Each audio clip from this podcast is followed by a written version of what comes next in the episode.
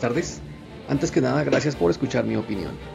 Para no repetir lo que ya se ha dicho varias veces en el desarrollo de este foro, quisiera abordar otro lenguaje que hace referencia a lo mismo y que aplica perfectamente a este análisis. En el capítulo 9 del cómic Virus Tropical, que tomamos de pretexto para hacer el presente podcast, tiene una figura y un fondo.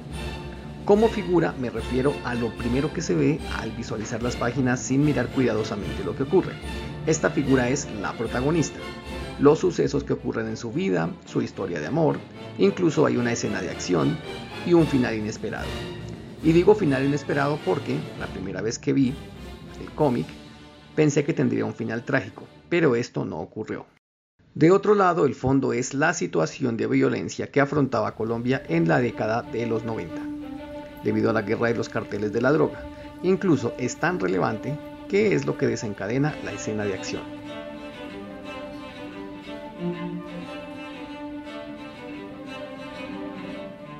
Una lectura que a mi modo de ver tiene una estructura similar es La vorágine de José Eustacio Rivera, ya que en ese caso cuenta con una figura que es el escape de Alicia y Arturo hacia los llanos orientales y la selva amazónica colombiana.